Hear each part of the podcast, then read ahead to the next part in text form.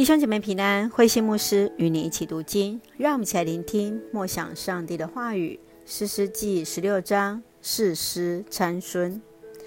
在士师记当中一再出现，以色列人民忘记了上主他们的上帝，他们得罪他，去拜巴力和亚斯他录。当时以色列还没有王，人人随自己喜欢的去做。在族长时期，他们以上帝为他们的王。在士师时期，他们离开上帝去拜当地的神明，以至于不断地受到外敌的攻击。我们看到士师是上帝给予以色列人民的一个祝福，使士师来带领他们对抗敌人。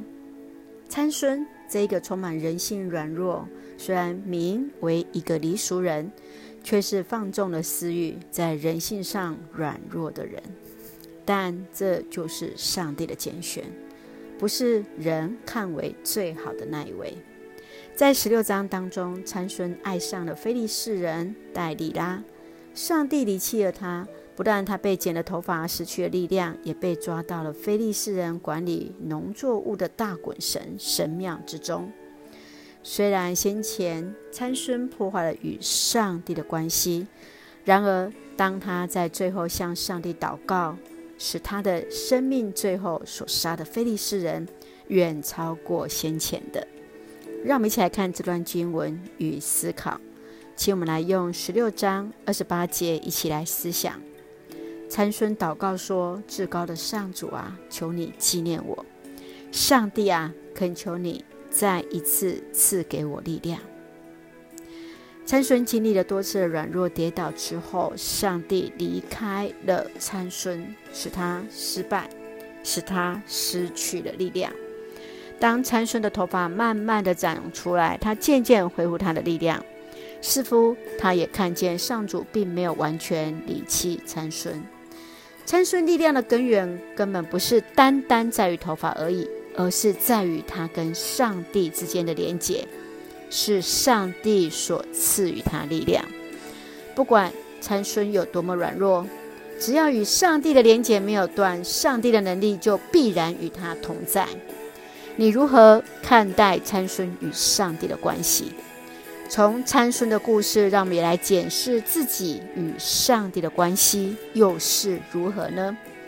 即便我们曾经有如参孙般的跌倒与软弱，但是不要忘了。上帝依然对我们不离不弃啊！愿主恩待，也愿主来帮助我们。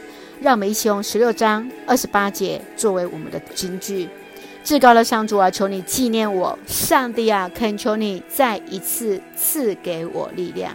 是的，愿主来帮助我们，来纪念我们，再一次赏赐力量在我们当中。就让我们用这段经文来祷告。亲爱的天父上帝，感谢你所赐给我们一切的美好与恩典。感谢上帝，让我们在生命的不同经历当中认识你，经验你的同在，看见你要在我们的身上的旨意，得以专心来跟从你，使我们远离那试探与挑战，深知你的恩典够用，靠主坚定信心，得以来荣神一人。赐福我们所爱的教会与每位弟兄姐妹身体健壮，灵魂兴盛。恩待保守台湾，我们所爱的国家，成为上帝你恩典的出口。感谢祷告是奉靠主耶稣的圣名求，阿门。弟兄姐妹，愿上帝的平安与我们同在，大家平安。